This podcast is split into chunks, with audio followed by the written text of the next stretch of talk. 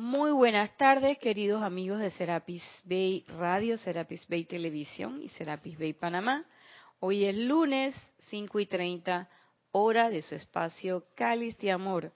Soy Irina Porcel y la presencia de Dios Yo Soy en mí reconoce, bendice y saluda a la presencia Yo Soy en todos y cada uno de ustedes. Yo estoy aceptando igualmente. Tenemos como siempre a la bella Edith en controles cabina, chat y cámara. Así que si quiere hacer un comentario o pregunta con el tema relativo al tema que vamos a tocar el día de hoy, pues usted simplemente se comunica a través del chat que tenemos dispuesto para ello. Como siempre, Skype es el medio y la palabra es Serapis Bay Radio. Y ahí se comunican con Edith y ella con mucho gusto transmite su comentario o pregunta.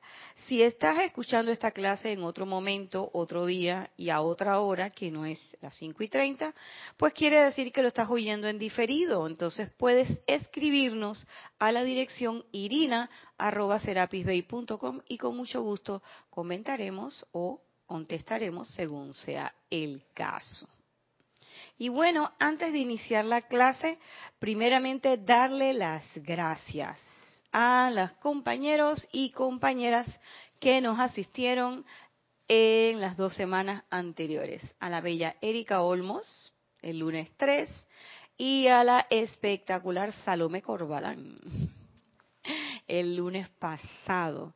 Muchas gracias por su asistencia y muchas gracias a todos ustedes que participaron de esas bellas clases. La clase que tenemos para hoy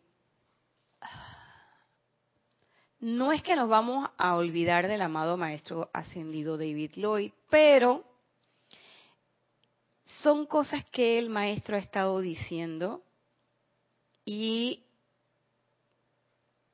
las hemos encontrado en otros capítulos, en otros libros. Uno de esos libros es La mágica presencia del amado Godfrey Reikin, que es Instrucción del Maestro Ascendido Saint Germain, 100% y de primera mano.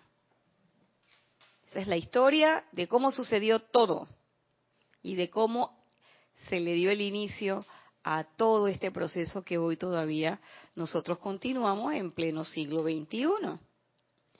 Y la otra parte de la clase está, no les quiero enseñar, aquí está riéndose, porque aunque ustedes no lo crean, este libro es La Edad Dorada del amado Maestro Ascendido Kusumi. y ¿Con qué tiene que ver la clase? Con eso que nosotros llamamos... ¿Perdón? Ese libro es en su versión mucho uso.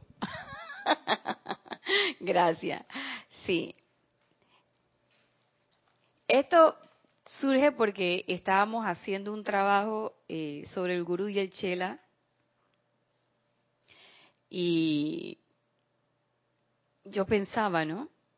Ahora están, estamos haciendo muchas cosas, que si para el canal de YouTube, que si para el blog de la página, y cada hermano, hermana, plantea una actividad y esa actividad se desarrolla.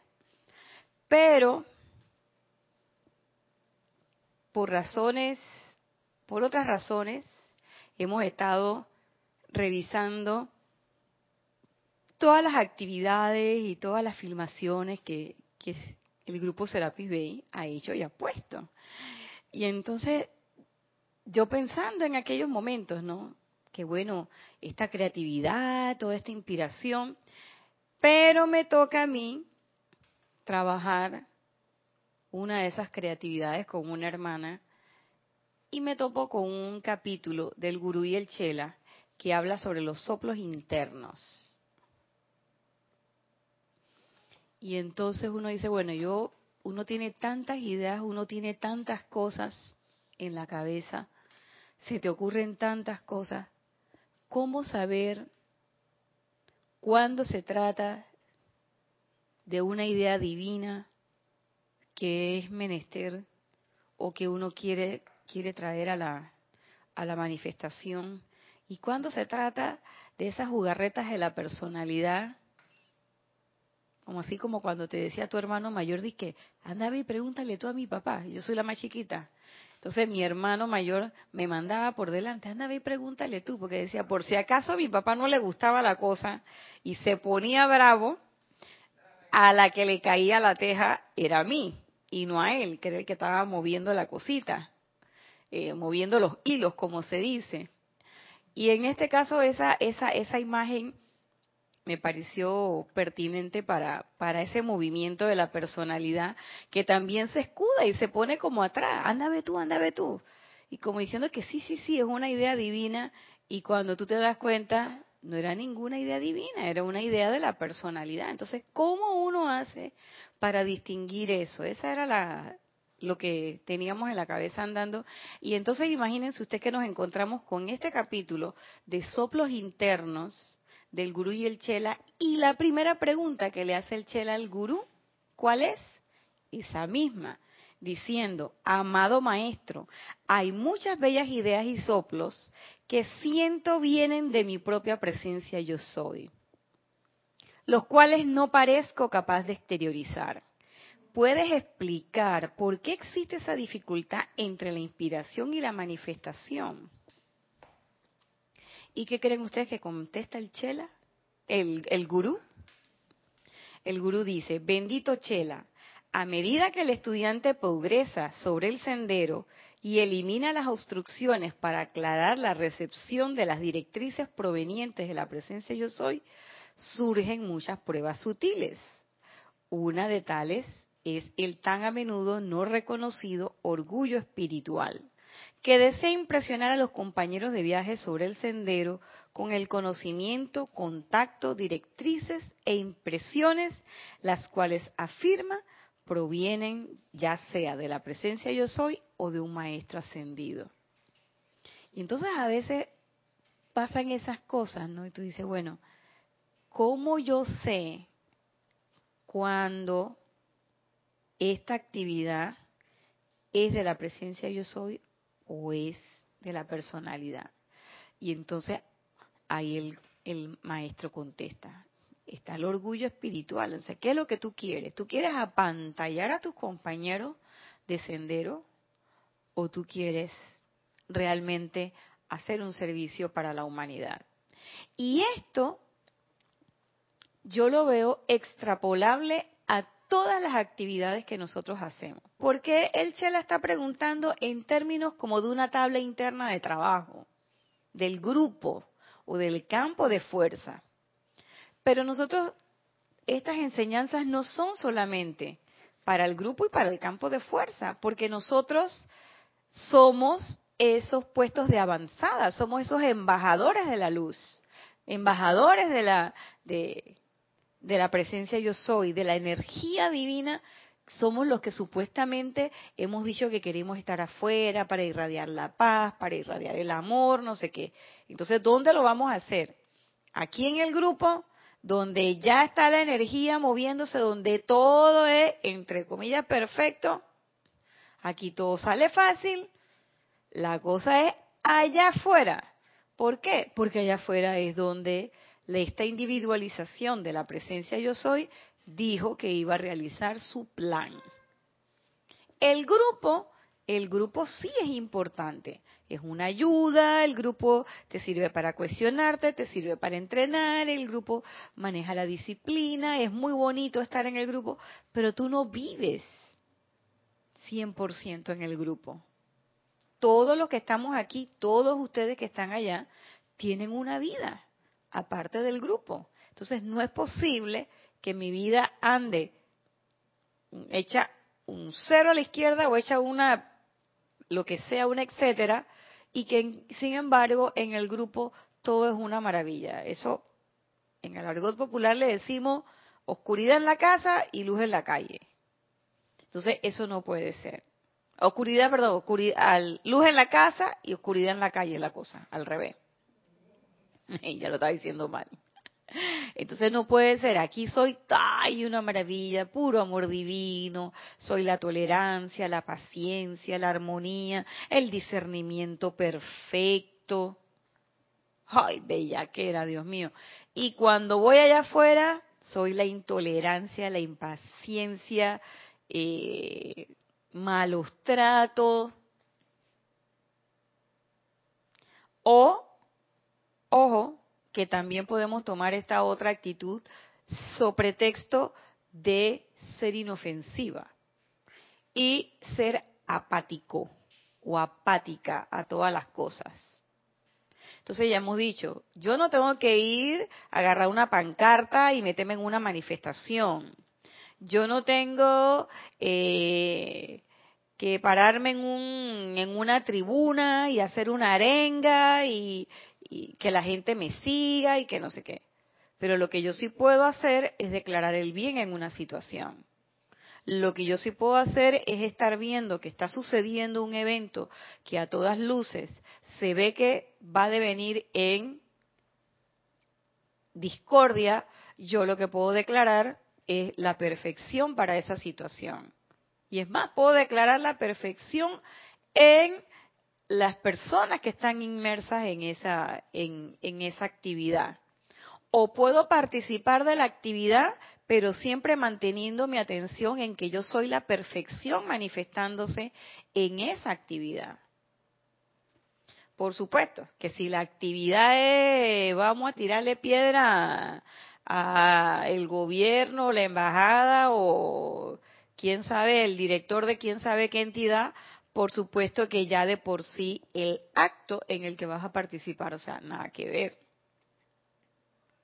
Entonces, mejor porque no haces un acto que en vez de tirar piedra, lo que vas a hacer es que vas a tirar mensaje o vas a hacer proyecciones positivas y por positivas no quiere decir que solamente estén en positivo idiomáticamente hablando, sino que son irradiaciones, o sea, sin permitir que las cosas discordantes entren en ti, sino que tú seas una proyección de perfección en cada una de las cosas que tú haces.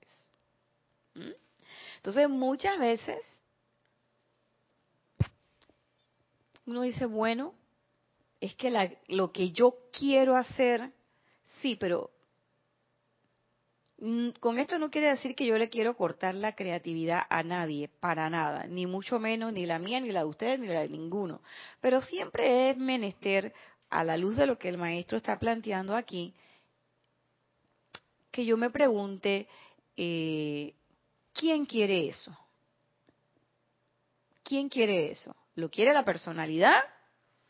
¿O realmente esa actividad que yo voy a hacer o esa actividad que quiero precipitar o esa cualidad que o eso que quiero precipitar, cualquiera que esto sea, eso realmente va a ayudar. E, esa es la cosa. A ver, Edith. Diga, diga, diga. Eso era lo que iba a decir, que si realmente cuando vas a realizar una idea, lo primero que tenemos que analizar es eso. Que, ¿Cuál es su finalidad? Hacia quién va dirigido. Si es hacia un grupo específico, hacia la mayoría de la masa, o si nada más es para mí, o para mi familia también. Y yo, Edith, gracias por ese, por este aporte, porque cuando hablamos, cuando eso que ha dicho es bien importante, el grupo específico. Entonces ahí espérate un momento, uno analiza, bueno, ¿cuál es la necesidad de ese grupo específico? ¿Es la que yo creo que es o es lo que realmente, o estoy identificando lo que realmente este grupo necesita? y lo has puesto bien. El grupo específico más pequeño y más directo que tenemos, bueno, ni tan pequeño, el, mío es bien grandote. Mi familia es un familión. Entonces uno tiene que preguntar, bueno, realmente, qué es lo que ellos necesitan, qué es lo que se requiere, lo que los maestros hablan, el requerimiento de la hora o del momento. Entonces, para yo poder estar consciente de cuál es el requerimiento de la hora o del momento, tiene que haber una disciplina previa, tiene que haber un contacto con esa presencia yo soy. Porque si yo no me contacto con la presencia yo soy, si no tengo esa costumbre, y ahí ya yo los veo, me parecía estarlos oyendo que allá viene la Nat, viene monotemática, viene y ahí viene, viene, claro. ¿Qué les voy a decir? La meditación y la aplicación. Si yo no hago el esfuerzo por estar conectada ni siquiera en pensamiento con la presencia yo soy, entonces ¿qué requerimiento voy a identificar? Voy a pensar que soy yo, pero realmente no es mi presencia yo soy. Soy yo, pero yo en chiquito. O sea, yo, Yopi, la personalidad. Pero no es yo en mayúscula, no es yo soy, porque no es la presencia yo soy. ¿Por qué? Pues que jamás la he llamado. Jamás he intentado hacer el esfuerzo por callarme y escuchar lo que la presencia me dice. No medito, no aplico y cuando aplico como un mascabo ahí chiquitito que, que, ni uno entiende qué es lo que uno está decretando. Entonces, requiere de una actividad, perdón, previa, que es la que te va a hacer decir, oye, esto que estoy pensando o esto que estoy sintiendo, yo creo que esto viene de la presencia. Entonces ahí donde uno puede, pero uno está pensando como que las cosas fueran así muy poética, literaria, de que yo estoy ahí sentada y entonces viene la inspiración y una musa cósmica me viene y, me trae la inspiración para, ay por Dios, no me vengan con ese cuento, que los grandes escritores y los grandes poetas eran personas bien disciplinadas, que en su forma o a su manera establecían una disciplina de centrar su atención en la actividad que querían realizar y en ponerse en contacto con. Por supuesto, algunos tenían conocimiento, yo digo que algunos sí, quizás otros no. Y por ahí los maestros agarraban esa inspiración, pero hacían el esfuerzo de sentarse, el que iba a escribir, qué sé yo, una novela, estas grandes novelas, El Quijote, La Guerra y la Paz, Ana Karenina, qué sé yo, eh, no sé, eh, se me ocurre a mí Siddhartha de Germán Gese o La montaña eh, mágica. Oiga, esa gente se sentaba todos los días a escribir y muchos de ellos relatan sus famosas páginas en blanco, pero todos los días estaban concentrados en una actividad. quiero hacer esto, quiero hacer esto. Y en algún momento eso se convertía en ese llamado que hacía que en ese momento las, ideas, las ideas fluyeran. Pero no era que ellos estaban acostados en una hamaca y que alguien venía y los visitaba. A ver, Edith. Y de hecho, Nadia, otro punto bien importante cuando tú vas a, a ver de quién es esta idea, ¿en qué momento tú la adquiriste? En un momento como tú lo dices, de meditación, de armonía, de tranquilidad, o fue algo que te dio después de un arrebato, vamos a decir así, y se te vino esa idea y la vas a hacer. esa, esa idea no es de la de la de la presencia definitivamente. hay que definitivamente tener un entrenamiento, una disciplina.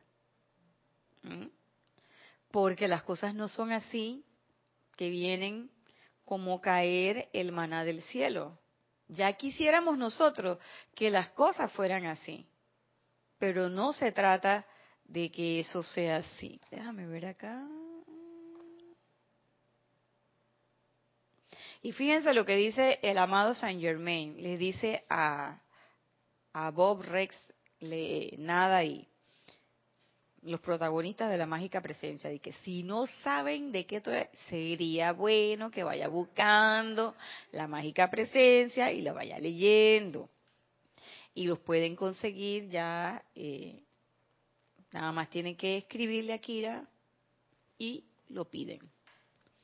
Dice, él, y lo está diciendo en mayúscula cerrada, el deber del estudiante es estar alerta y en guardia, discerniendo siempre en cuanto a su motivo por hacer algo. Ese realmente es nuestro deber, estar alerta. Estar alerta. Por eso es que esas inspiraciones no llegan cuando usted está en la hamaca. O que usted está ahí sentado y que, ay, voy aquí a ver a lontananza, allá el águila, la mariposa que se está moviendo. Y entonces mirando a la mariposa, fue que se me ocurrió esta maravillosa idea. Naya, me hiciste recordar algo que, que pasó y me pasó justamente hoy. Yo esperaba a alguien que saliera de su lugar de servicio, que supuestamente es a mediodía, y salió a las dos de la tarde. Y yo estaba que echaba chispa afuera porque yo tenía dos horas esperando. y entonces, cuando se sentó en el carro, me dijo, no diga nada, por favor. Estaba eh, arreglando algo, pues, eh, unos huesitos. Y entonces me dice, yo sí, pero dos horas y no sé. Entonces yo dije, si por lo menos te la fueran a pagar, se me pues yo estaba disgustada. Y entonces me dijo, es que yo no lo hago por dinero. Ese es un acto de la presencia. Ella dijo, a mí me gusta esto, yo lo hago por amor, por ese ser. Y entonces ya se me fue todo lo que yo tenía. ¿Ves? Chipín candado ya. Aquí en Panamá, chipín candado es cierre de boca. Esa es la versión edit del cállate la boca de Mario. ya tenemos dos versiones. Cállate la boca y chipín candado. sí, definitivamente que sí. Entonces, pero eso, fíjense, porque las formas, la, las formas de darle a la vida y a todo lo que te rodea son muy diversas. Y nosotros no podemos decir que solamente eh, de esta manera o de esta otra. Hasta, no sé, sirviendo un vaso de agua, eh, escribiendo un documento o atendiendo a alguien en una ventanilla o la señora que te está cobrando las verduras en el supermercado o simplemente el señor que te está vendiendo el periódico en el semáforo, o aquí en Panamá que hay mucho de eso, que por ejemplo en los semáforos te venden pan, eh, verduras y todo eso. Yo hago mi supermercado en el semáforo.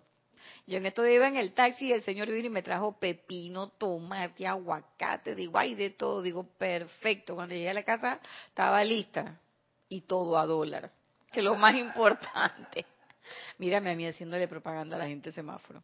Entonces, la cosa es que un trabajo tan sencillo como ese, que no pareciera, entonces, esta persona, lo recuerdo también porque esta persona, yo solamente quería una cosa, pero llegó con esta sonrisa, con esta, y en una forma muy estilo panameño, pero muy respetuoso. Y tú sabes, con una muy, muy linda, una, sí, una actitud muy linda y con una vibración muy bonita. Entonces tú dices, mira, es una cosa que parece eh, irrelevante, que parece tonta, pero esta persona que quizás no conoce a la presencia yo soy, ahí caí en la cuenta de lo que decía el amado Pablo el Veneciano.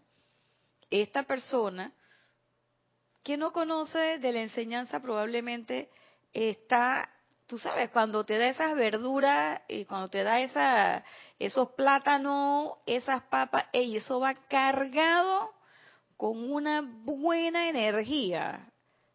Que cuando tú vas, yo me imagino que cuando tú vas y tú cocinas eso, eso tiene que saber rico.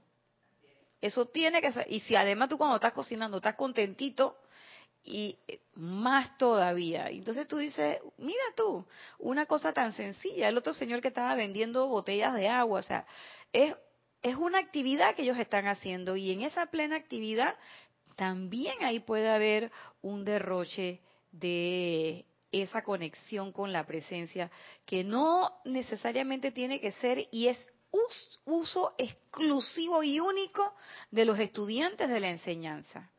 No, no lo es. Todas las personas allá afuera, incluso aquellos que tienen una línea de fe específica, sea cual fuera esta, siempre y cuando son practicantes y, y precisamente tienen fe en su, en su corriente espiritual y lo manifiestan de una forma eh, armónica y con mucho amor, esa gente está en conexión con su propia divinidad. O sea, no es que, que tienes que conocer a la... Tú tienes que saber de la enseñanza de los maestros ascendidos, porque si no, no pi. No, aquí nadie le dan un carnet, ni nadie tiene una... La, la época de los sellitos y la cosa, esa época pasó. Entonces, aquí a nadie le piden de qué. ¿Qué? ¿De qué corriente que tú eres? Ah, no, de eso no, eso va para el otro lado. Ni tampoco que vayan a decir que, bueno, van en el mismo vuelo, pero estos son VIP y estos son clase económica, o como decimos nosotros aquí en Panamá cuando, cuando vamos a los teatros, que eh, palco y gallinero. Gallineros son los que están allá arriba, allá, los boletos más baratos. Aquí en esto no hay, porque el boleto, el, el, el, valor del boleto es uno, único y exclusivo. Yo soy. ¿Tienes contacto? Yo soy. ¿Tienes armonía? Yo soy. ¿Tienes y tú estás manifestando armonía, economía, amor divino, eh, lo que fuere. Ese es tu boleto.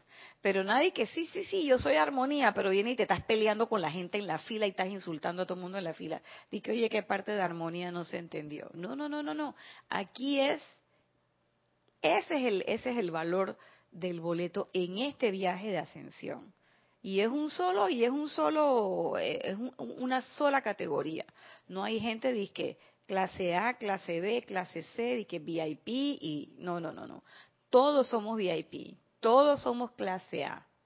Aquí lo único que es necesario es manifestar el interés de regresar a casa o el interés de contactar a la presencia yo soy o simplemente sabes qué el interés de ser. Y lo puedes hacer en todos los idiomas que hay en este planeta igual lo puedes hacer en todas las corrientes ideológicas religiosas que hay en este planeta, que cada una tuvo una razón y tuvo una, un contexto donde aparecer. Entonces, el maestro sigue diciendo, algunas de estas impresiones son en verdad divinamente inspiradas, muchas. Otras son presiones de los vehículos internos del estudiante, los cuales buscan expresarse a través de la personalidad. Ay, es que para que todo el mundo vea que tú eres la que tocas, ¿qué quieres tocar, Edith? El chelo. Mejor que todo el mundo, para que la gente vea que tú eres la que mejor baila, eh, que tú eres la que me... Déjate de eso, oye. Y miren, para que vean, sí, y miren lo que dice el maestro Kusumi que va muy de acorde con lo que decía el maestro Saint Germain. En este punto sobre el sendero se requiere el ejercicio de discernimiento, discreción y alerta constante. ¿Y qué es lo que dice el maestro ascendido Saint Germain? Es deber del estudiante estar alerta y en guardia, discerniendo siempre en cuanto a su motivo para hacer algo. Porque el motivo es lo que mueve tu sentimiento y decíamos que los sentimientos, además, son la planta eléctrica que le da energía e impulso a las cosas. Entonces de nada vale que yo por fuera me esté mintiendo y esté diciendo que es que esto es bien, yo este estoy bien interesada, Edith, en la cuando lo que yo quiero, que, que ningún interés de la humanidad, si yo lo que quiero es que me miren, mírame a mí. No, no, no, no, no. Entonces, a la larga, a la larga, ese motivo sale a relucir. Eso es así, eso aquí usted no puede ocultar nada. Y a los maestros menos, porque los maestros, empezando que los maestros te ven. Yo a veces me pongo a pensar, y qué chuleta, ¿cómo yo me voy a presentar un maestro? Pensando como humana, digo, me va a dar pena, porque me va a ver todo. Yo y que ahí no. Pero los maestros, ¿qué es lo que ven en nosotros? ¿Qué es lo que ellos realmente ven? Tus motivaciones. Los maestros son tan misericordiosos que toda esa cochambre, toda esa, toda esa energía discordante, dicen, no, pero si esto es energía discordante, es un ser humano, ya lo sabemos. Ya eso lo conozco, eso no es donde yo eso no es lo que yo quiero ver. Déjame ver su motivación. Vamos a ver su corazoncito, qué es lo que hay. Y por ahí es que viene la cosa. Y nosotros somos los que nos entrampamos en ver las cosas externas. Y lo que tenemos que estar alerta para poder estar en contacto con esa presencia y poder ver las cosas que estamos viendo desde la perspectiva divina. Y entonces poder hacer, como dice el amado maestro eh, Kusumi cuando fue San Francisco de Asís, que donde haya guerra, yo sea paz, que donde haya odio, yo vea amor. Pero no es que voy a ver el odio y le voy a coger rabia al condenado ese que está ahí, sino que veo el odio como una energía que se está moviendo y digo, bueno, yo a esa energía yo la puedo transformar. ¿Por qué? Porque yo soy el amor en esa situación, yo soy la paz en esa situación. Discernimiento, discreción y alerta constante. No es en vano que sea de esa manera. Porque al tener discernimiento yo puedo hacer la diferencia entre, como se dice eh, siempre, entre lo real y lo ilusorio, pero también puedo discernir sobre realmente la necesidad que tiene ese pequeño grupo del que tú hablabas, Edith. Si yo no utilizo mi discernimiento, difícilmente yo voy a poder identificar cuál es la necesidad que esas personas tienen en ese momento y realmente brindar una ayuda. Y entonces, no solamente es que no voy a ver eso, sino que simplemente voy a ver la apariencia.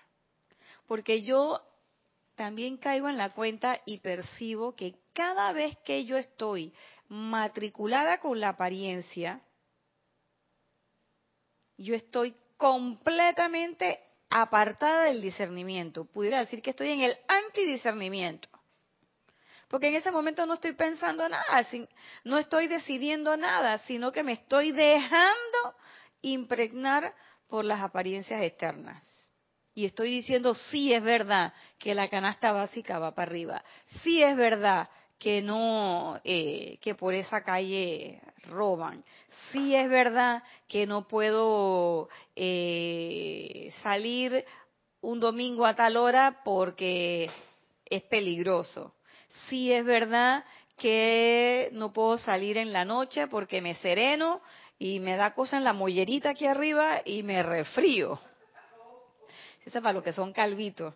Hay que descubrir una, descubrir una, descubrir una nueva forma de decirle a la calvicie.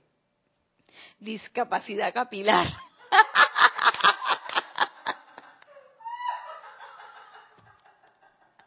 Eso lo descubrí ayer.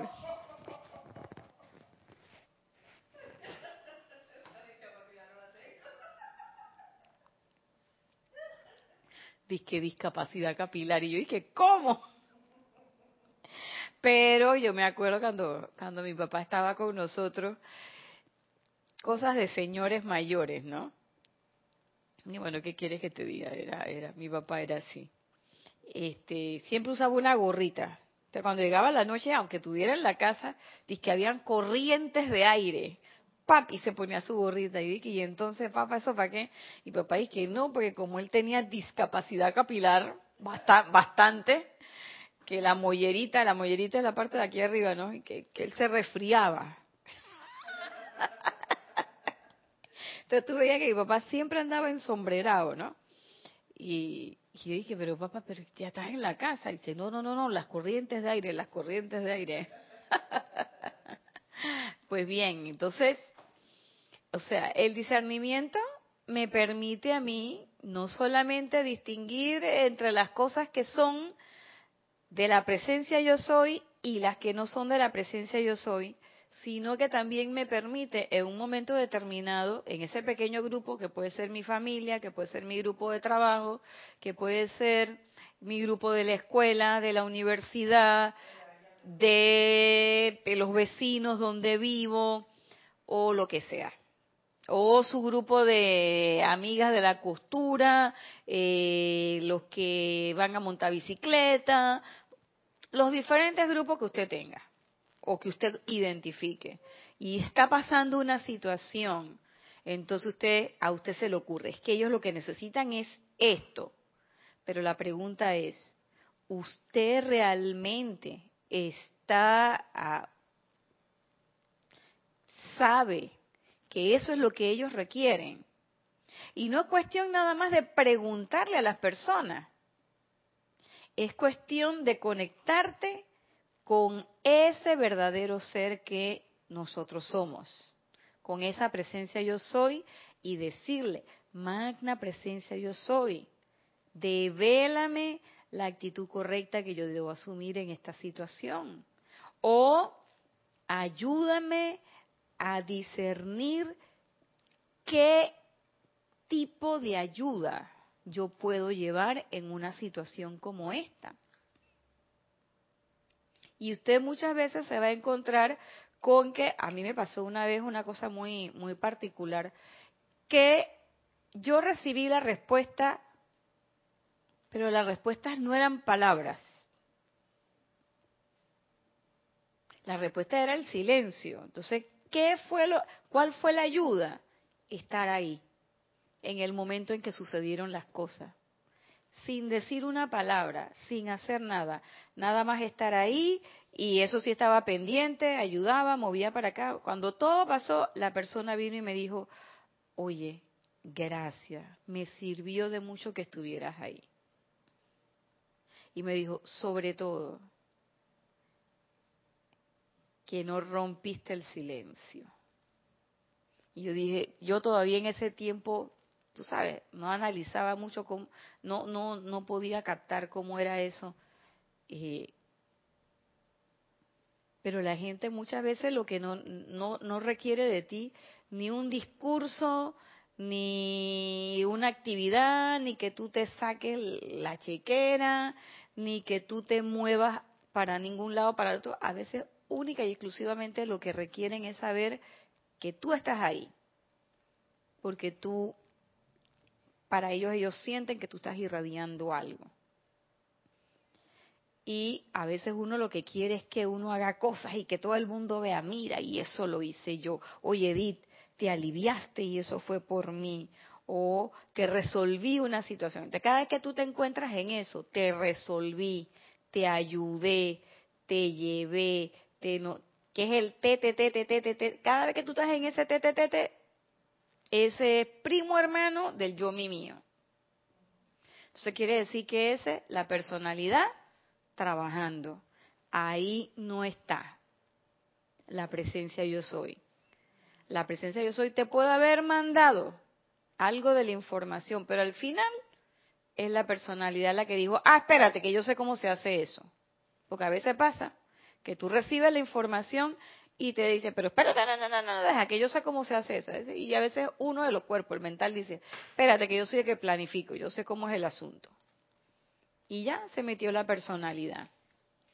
Entonces, el discernimiento, la discreción para no andar alardeando, que es lo que estábamos planteando, para no estar diciendo, y sobre todo la discreción para no romper, no irrumpir en la armonía de esas otras personas porque la gente te lo va a agradecer de todas maneras.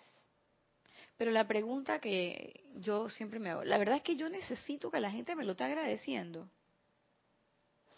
No. Entonces muchas veces las personas te lo agradecen, otras veces no te lo dicen, pero igual te lo agradecen. Entonces la pregunta, ¿tú necesitas la manifestación del agradecimiento hacia ti. Y yo recuerdo como cuando uno dice, bueno, es que yo soy.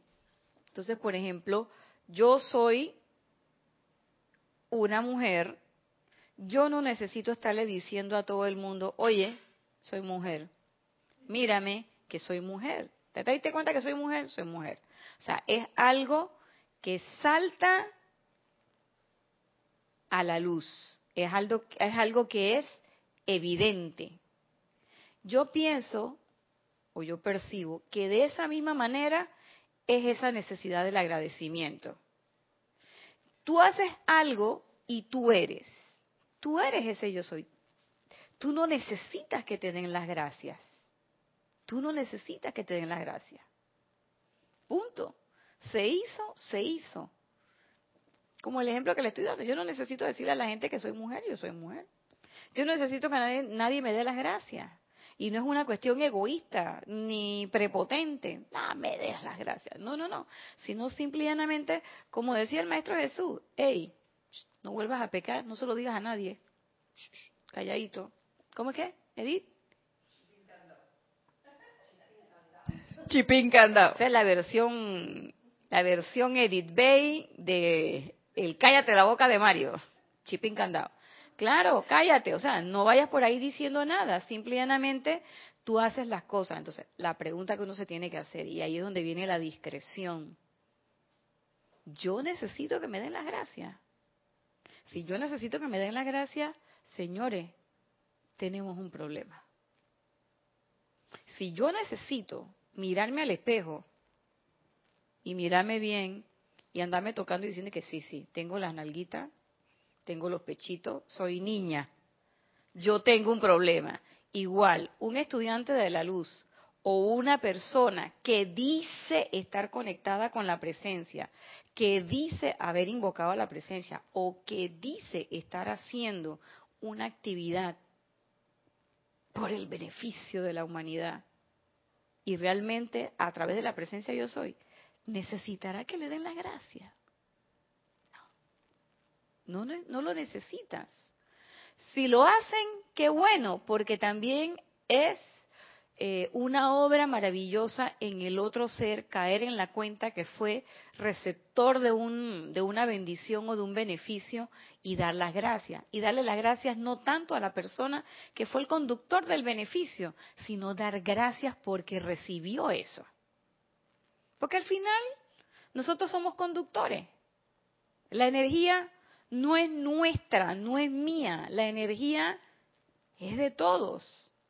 Y a la verdad sea dicha, yo no, tengo, yo no tendría que recibir el agradecimiento de algo que yo misma me di.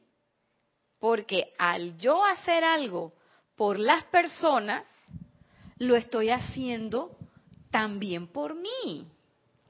Oye, que causalmente, Irina, el miércoles decía que habían dos palabras que eran difíciles de decir, perdón y gracias, pero yo añado otra, perdón, por favor y gracias. Ay, sí, definitivamente que sí. Son difíciles porque la personalidad se resiste. Entonces, yo muchas veces escucho, y ya yo esa palabra estoy tratando de quitarla de mi léxico.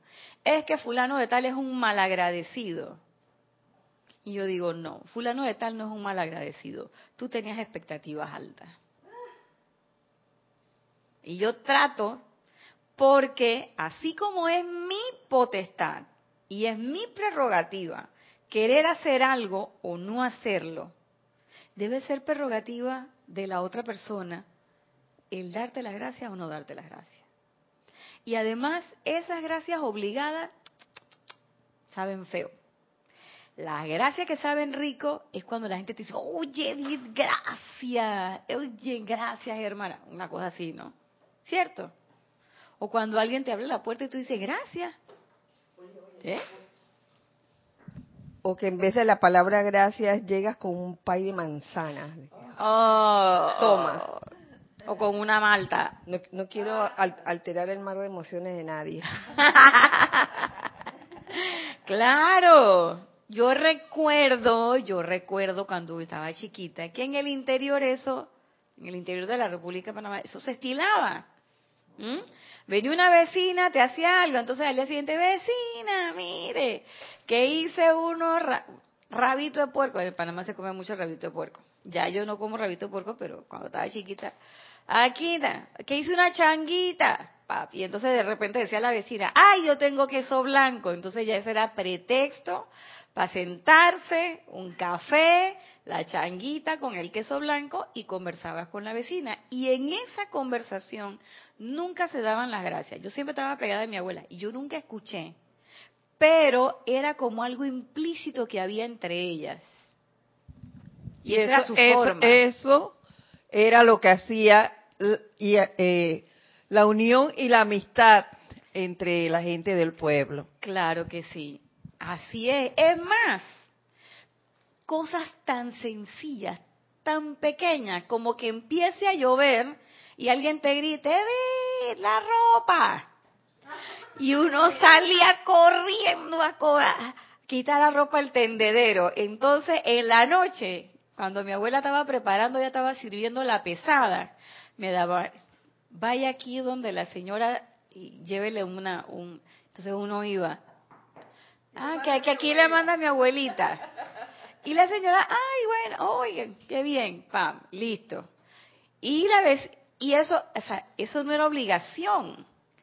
Pero, y, y yo siempre le dije, abuela, ¿tú por qué le mandaste eso? No, acuérdate que si no la ropa se me hubiera mojado, o se hubiera veraguado, o que lo... Mi abuela tenía eh, eh, eh, cosas de gallinas y eso, de repente el pollo se salió, o lo que sea. Y así. Entonces, esa es una cuestión de que tú no, tú no requieres de una obligación, pero sí se requiere de una discreción.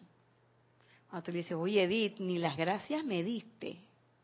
Entonces Edith se viene y me dice, ay Nadia, gracias. Entonces, es, o sea, esa, esa actitud es una indiscreción total. Y más indiscreción es que yo me ande de Kira y le digo, oye Kira, tú podrás creer que yo le dije esto a Edith y ni gracias me dijo, oye, estoy sentida.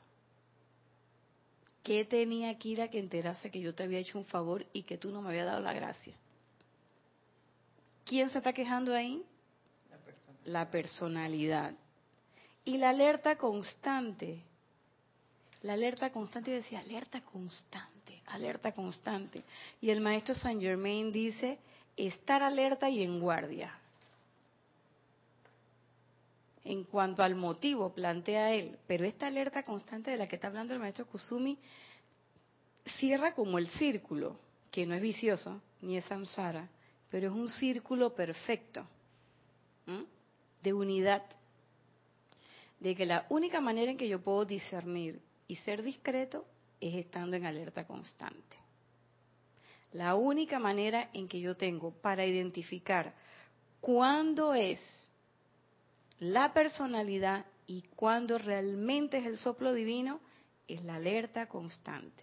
Entonces, si yo no estoy en alerta constante, difícilmente voy a poder discernir, difícilmente voy a poder tener discreción, difícilmente voy a poder hacer algo.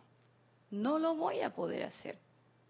Se requiere ese estado. Y ese estado de alerta constante es la disciplina de la que hablábamos al inicio.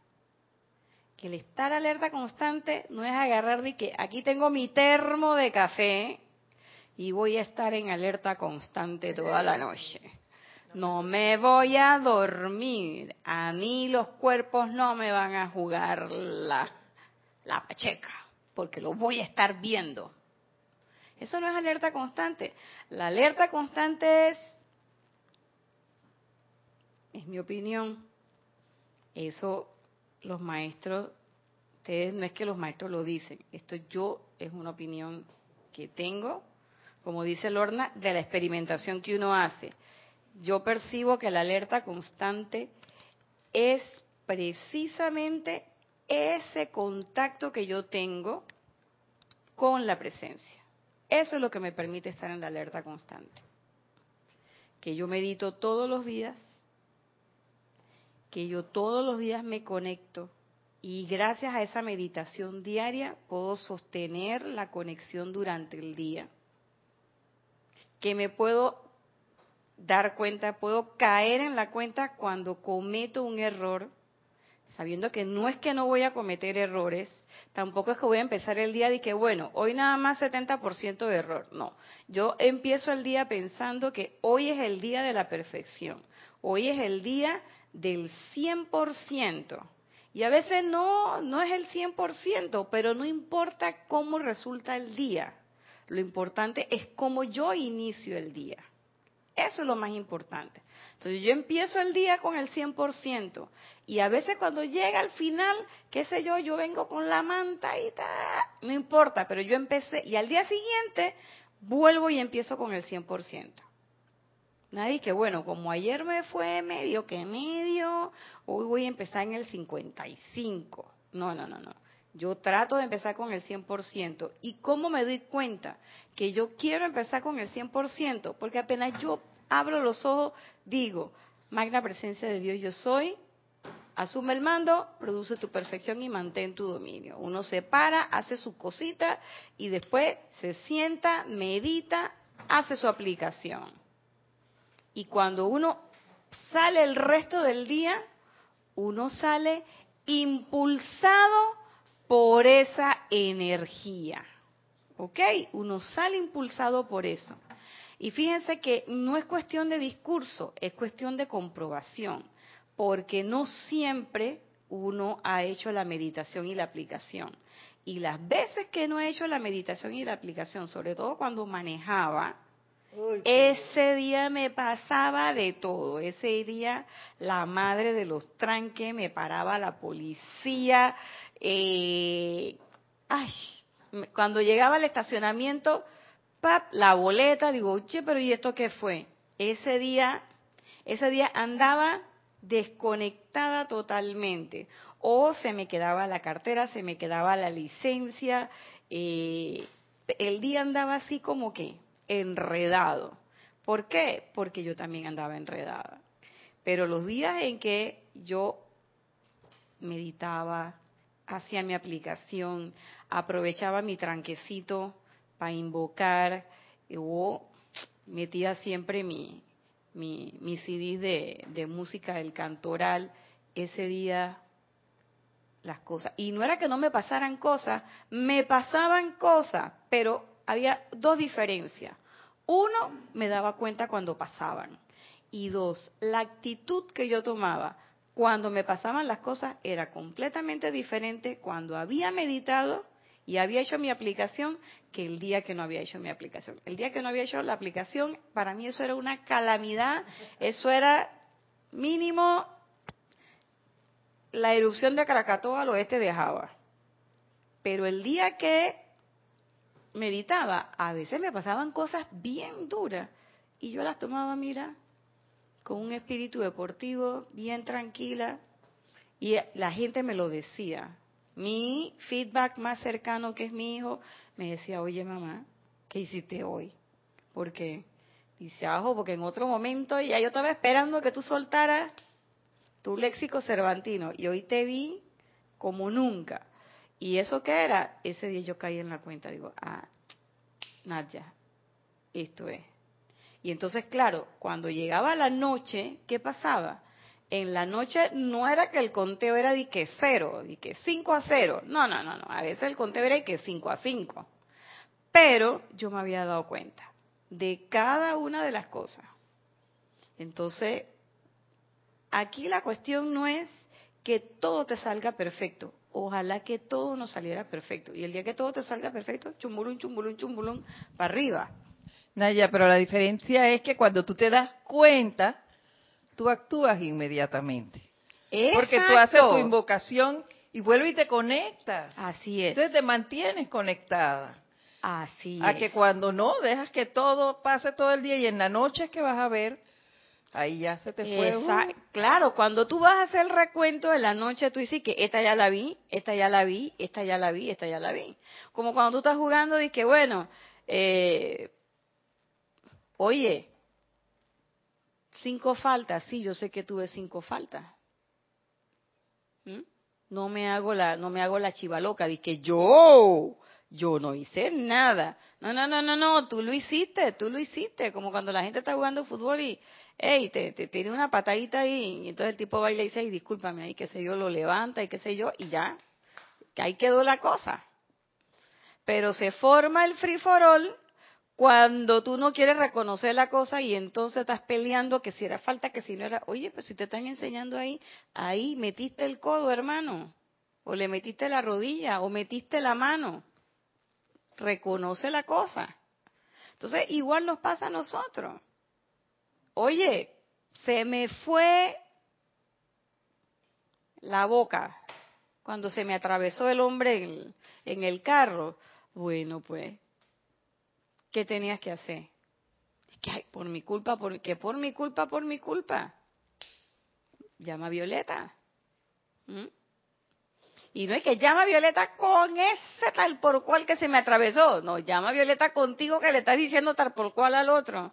Y que esa frasecita cuando así, cuando nosotros decimos aquí en Panamá, las frases así como cortadas y las sílabas bien puestas, esas frases son de qué? De que estoy bien brava. Entonces quiere decir que hay ahí una energía bien discordante. Entonces, alerta constante.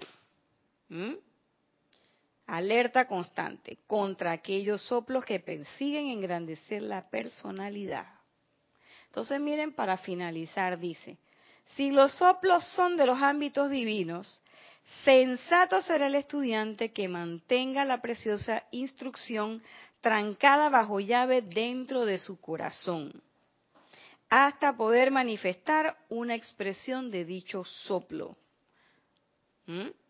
Luego, no necesitará hacer declaraciones, ya que su obra y no sus palabras proclamarán su asociación con la divinidad. Por eso es que no es menester dar las gracias.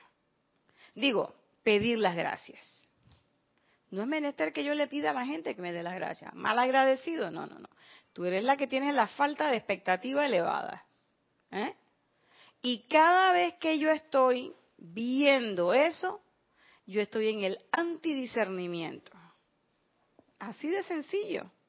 Dice que no, no, estás en el antidiscernimiento, o sea, estás en el otro lado completamente de la situación.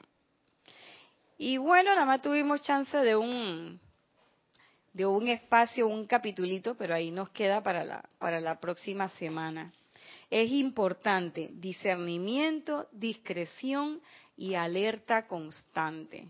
Y esto no solamente para los soplos inspirativos o de inspiración, sino también para todas las actividades que nosotros vamos a desarrollar.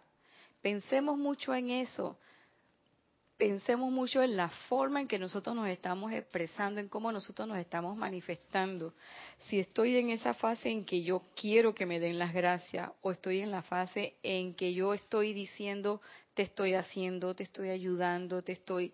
Si estoy en esa fase del te, te, te, te, te, te, te, estoy con el primo hermano del yo mi mío. O sea, estoy todavía con la personalidad. Entonces, ¿qué vamos a hacer?